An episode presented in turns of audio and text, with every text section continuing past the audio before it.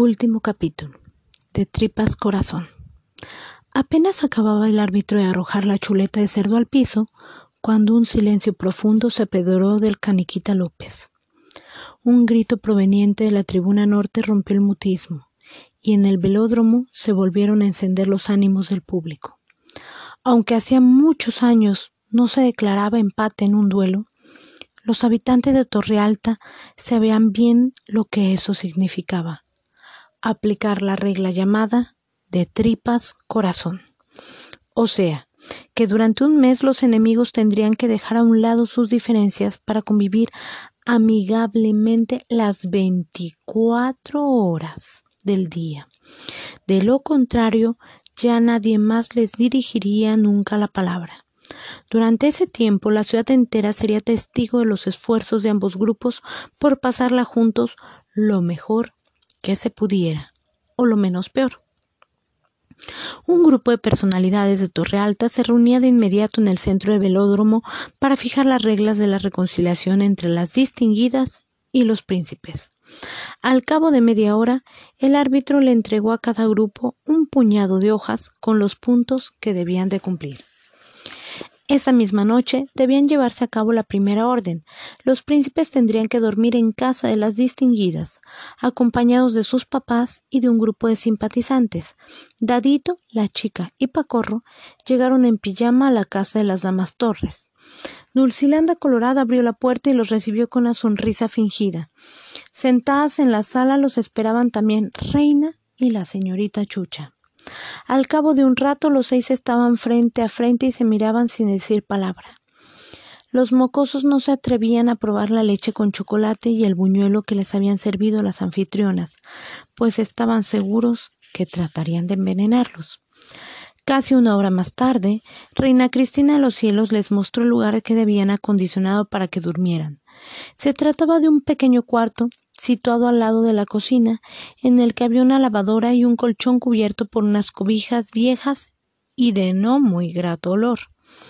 Si necesitan algo, queridos, les dijo aguantando las ganas de soltarles unas cien lepradas, solo pídanlo. Allí está el baño. Muchas gracias, querida, respondió la chica Reigadas. No queremos molestarlas, ¿verdad? Oh, no, no, nada por el mundo, dijo Pacorro. Y así pasaron la primera noche sin dormir, llenos de desconfianza, tratando de contener su odio y adoloridos aún por los golpes recibidos en el reciente duelo. A la mañana siguiente, luego de un desayuno silencioso, tuvieron que respetar el reglamento de empates. Los seis acudieron al parque de diversiones para disfrutar por parejas de los juegos. La rueda de la fortuna, la montaña rusa, la casa de los espejos, el dragón, el carrusel y el tiro al blanco, entre otros.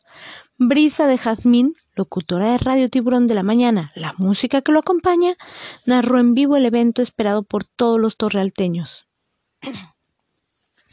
En estos momentos, Dadito Procuna y Dolcilanda Colorada se acercan para entrar juntos al juego de las tazas voladoras. Vemos cómo se dan la mano y ocupan la silla que el encargado les señala. Detrás de ellos, la pareja de la chica Reigadas y Reina Cristina de los Cielos se adelanta para tomar su lugar. Y finalmente, la señorita Chucha, con el gorrito verde que le regaló nuestra estación de radio, abraza a Pacorro para ayudarlo a sentarse en la taza voladora que le asignaron. Y ante el aplauso de la gente que se ha reunido en el parque para ser testigo del inédito acontecimiento, las tazas empiezan a girar y a tomar altura. Después de casi tres horas de juegos mecánicos y otras diversiones, los ex duelistas pasaron a los siguientes puntos marcados por el reglamento. Hacer un día de campo en los jardines del Museo del Chocolate, asistir al cine a ver la película Por siempre amigos, cantar con el coro de los niños cantores de Torre Alta la canción Cuánto nos queremos y compartir una bolsa de palomitas, bailar en el salón volaré en al menos dos horas, cenar en el restaurante, tú y yo, y dormir los seis en casa de Dadito Procuna. Y así pasaron las horas, los días y las semanas. El amplio calendario de actividades que debían cumplir por haber empatado en el duelo era exhaustivo. Empezaba siempre a las ocho de la mañana con un desayuno sorpresa y terminaban por la noche durmiendo en la casa que tocara según el programa de actividades. Y durante el siguiente día, sin parar, tenían una larga lista de lugares que visitar y de acciones que cumplir.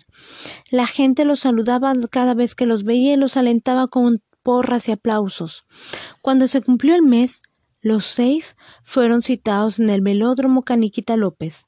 La gente volvió a llenar las gradas y a lanzar porras a sus preferidos. Había un ambiente festivo. Cuando faltaban cinco minutos para la una de la tarde, el árbitro reunió a los excombatientes en el centro de la pista y les pidió que se dieran la mano. Sin muchas ganas las léperas y los mocosos obedecieron. Luego tomó el micrófono para hacer el anuncio oficial. Siendo la una de la tarde del día 8 de marzo, declaro terminadas sus obligaciones y los felicito por haber hecho honor a nuestro reglamento de duelos. Libres al fin, los seis se vieron a los ojos, hicieron rechinar sus dientes, cerraron los puños y empezaron a ponerse en posición de ataque. Antes de que algo pasara, Dulcilanda Colorada tomó el micrófono. Ahora sí van a saber quiénes somos nosotras, tuétanos cítricos, felilanínicos y squinkles. Acto seguido, Reina Cristina de los Cielos arrojó tres patas de pollo a los pies de los príncipes. El estadio estalló en aplausos. Fin. ¿Y ustedes a quién le van? ¿A las distinguidas nada más o a los príncipes mocosos?